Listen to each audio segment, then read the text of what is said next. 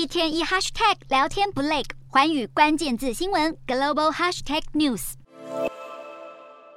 解放军战机呼啸着起飞，越过海峡中线，侵扰我国周围空域。解放军东部战区二十五号到二十六号，凡出动战机和舰艇，在台湾周边海空域进行军演，还发布眺望台湾中央山脉的影像，扬言对台采取所谓必要反制措施，挑衅意味浓厚。中国一再升高对台威胁，让邻近的日本警铃大作。日本媒体报道，为了预防台湾有事，日本防卫省正研拟扩建陆上自卫队在冲绳县与那国岛的营区，要在当地部署地对空飞弹部队。与那国岛是日本的国境之西，是日本离台湾最近的岛屿，距离只有大约一百一十公里。陆上自卫队在岛上的营区已在二零一六年启用，负责监视日本国境周围的舰艇和航空活动。未来还将增设电战部队。相关人士透露，防卫省计划取得与那国营区以东约十八万平方公里的土地，准备为部队厅舍、火药库和靶场等设施，已在明年度编列的预算中纳入取得这片用地的经费。